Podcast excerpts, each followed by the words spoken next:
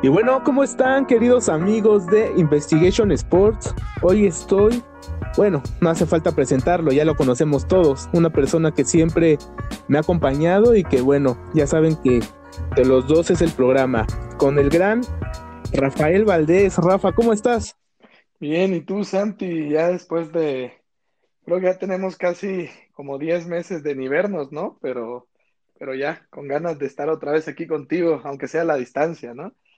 Exacto, amigo, exacto. Y bueno, hay que recordar que nosotros ya estuvimos en radio universitaria, ¿no? Ahí donde estudiamos juntos, porque bueno, para la gente que no sabe, estudiamos juntos ahí en el claustro de Sor Juana, y ahí tuvimos un programa, ¿no? De que duró bastante tiempo, ¿no? Como tres años y medio, que fue el de la reta. Y sí, ahí con la reta estuvimos desde, casi que desde que empezamos la carrera y casi que hasta que la acabamos, ¿no? Con, con otros dos amigos que, bueno, ahorita no, no se encuentran.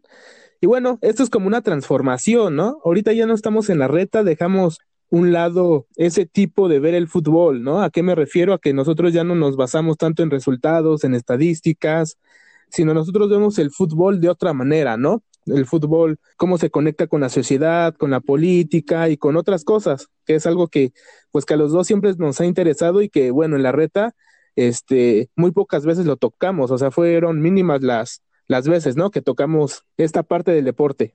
Totalmente, Santi. La verdad es, es, es, emocionante verle ese otro lado a la, al deporte, ¿no? Y no quedarse, como tú bien dijiste, en los resultados, que es algo que cualquier medio o en cualquier página de internet o aplicación puedes ver, ¿no? Y bueno, antes que nada, yo quisiera saber cómo fue tu infancia, cómo es que llega el fútbol en tu vida, porque, a tu vida, perdón, porque hay que recordar que tú no eres de aquí, tú eres del Salvador, ¿no? Correcto, correcto. Pues. cómo, es el, cómo es que, llega el fútbol a tu vida? ¿Por parte de tus papás, de tus primos o, de o cómo? El, fútbol llega de parte de mi, de mi abuelo. O sea, mi abuelo es el que, sí, correcto, que sigue vivo y está en El Salvador. Es el único abuelo que tengo vivo, por cierto. Y, y él fue el que me enseñó, él me acuerdo que él fue el que me enseñó a jugar fútbol.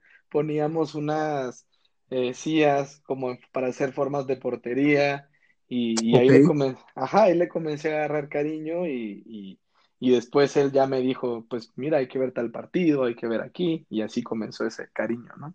Ese cariño y supongo que él te habló del Mágico González, ¿no? Porque cuando nosotros nos, nos vemos siempre me, me hablas del Mágico González y que llegó a jugar en Europa, ¿no? Y pues es, es una persona que en El Salvador eh, lo tienen como héroe es un héroe para, para el fútbol salvadoreño. Y tanto sí que mi abuelo, por ejemplo, en el Mundial del 82, que fue el, los únicos, el Salvador ha ido a jugar dos mundiales, en el 82 y en el 70, en México 70. Y en España 82, mi abuelo fue a verlo, entonces obviamente quedó como esa, esa historia. Y mi abuelo estuvo presente en la máxima goleada de la historia de un mundial, que fue el 10-1 que, recibió el Salvador contra Hungría. Y ahí estaba el Mágico González también. Y estaba el Mágico González. Correcto. Oye, qué interesante. ¿eh? Y bueno, ¿y cómo es que, que te vienes a México?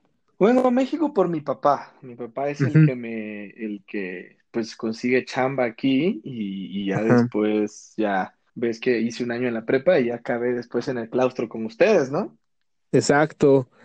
Oye, qué interesante. Y bueno, ahí en El Salvador veías al Cruz Azul, porque hay que recordar que tú eres un fiel seguidor del Cruz Azul, ¿eh? Eso sí, nunca te pierdes los partidos y cuando te llegas a perder, ahí andas como viendo los resultados y todo, ¿no?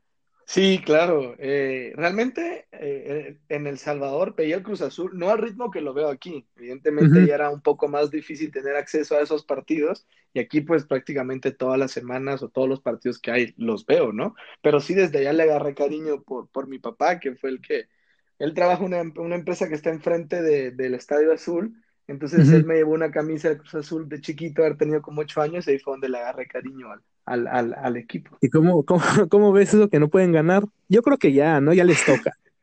Yo creo que ya toca, más después, y lo que platicábamos, ¿no, Santi? ¿Te acuerdas de tu amigo que comentaba que los partidos del Cruz Azul, pues, ya estaba destinado a perder, ¿no? Y, sí, sí, sí. ¿Y por qué? Porque había un tema monetario que no convenía si el Cruz Azul ganaba, ¿no? Más o menos algo así está la historia. Yo nunca lo quise aceptar y no lo quiero aceptar.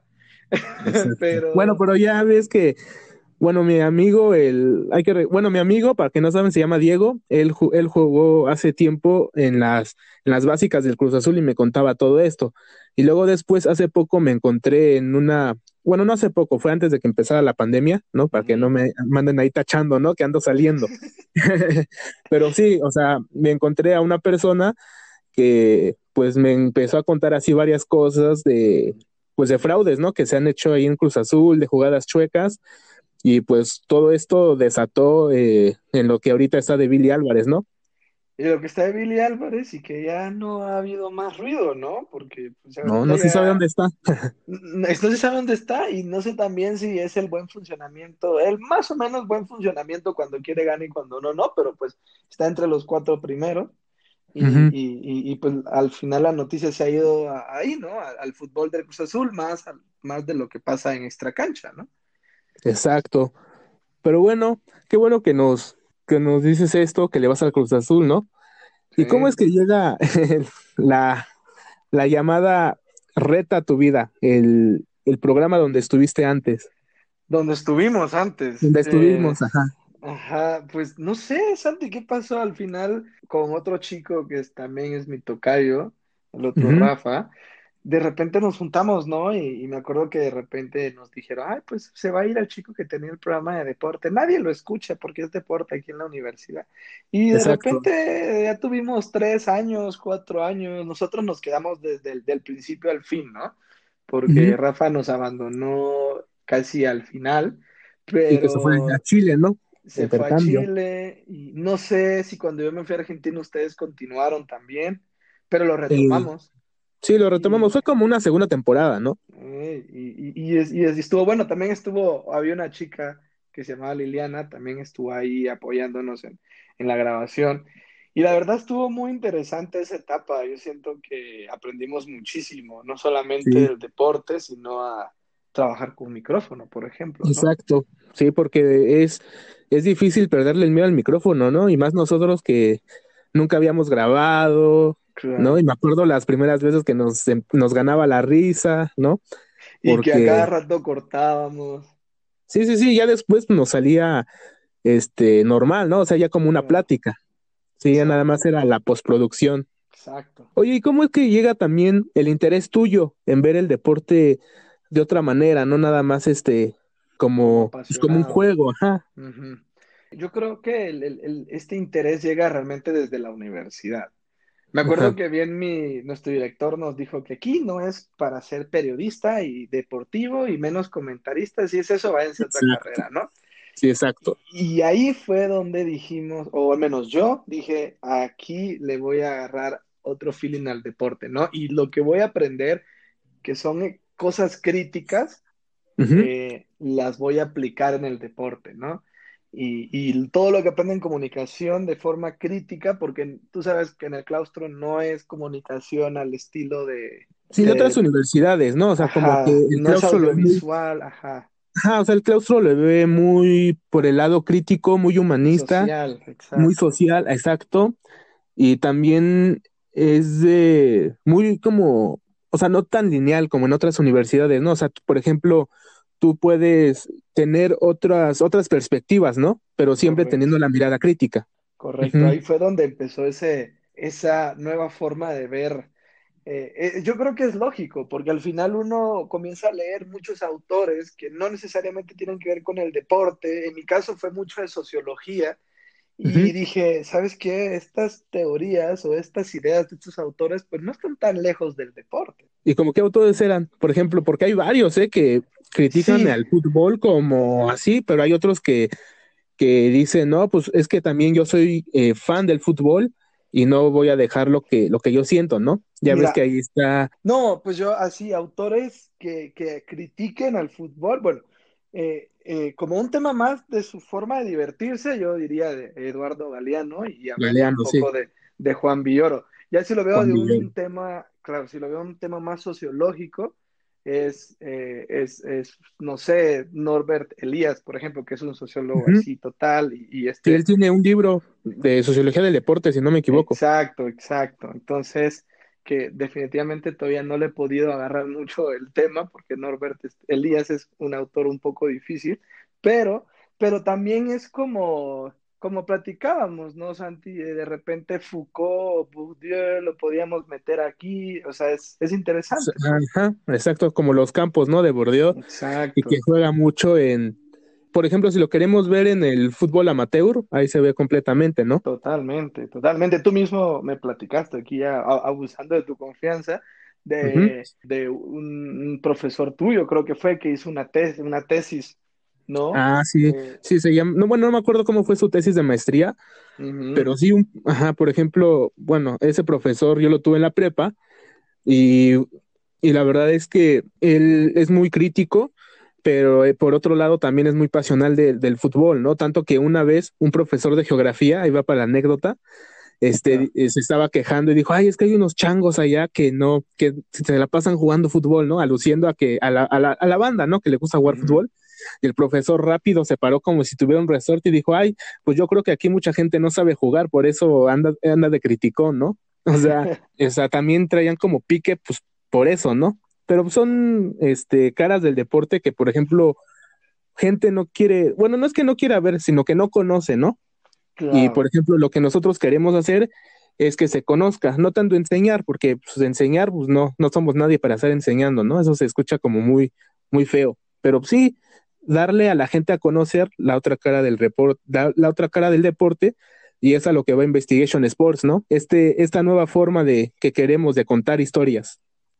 Sí, y, y, y, nada más para agregarte, tal vez llegar a otro público. Exacto. que no solamente quede el apasionado del deporte, que se va a poder todas las estadísticas y se va a poder todos los jugadores, sino tal vez aquel que diga, ah, ¿sabes qué? Foucault, y lo voy a mezclar por aquí. O sabes qué, este problema social, mm, interesante, lo puedo ver por aquí en el lado de, del deporte, ¿no? Entonces, eh, eso puede ser más interesante, ¿no? También. O sea, eso es muy interesante, perdón. Exacto, sí, porque ya también tienes ahí como, pues como una plataforma abierta, ¿no? Donde la gente eh, puede hablar y no nada más nosotros estar como, este, llevando la batuta, por así decirlo, ¿no? O sea, también ellos pueden darnos opciones, ideas y, todo esto. Claro, totalmente.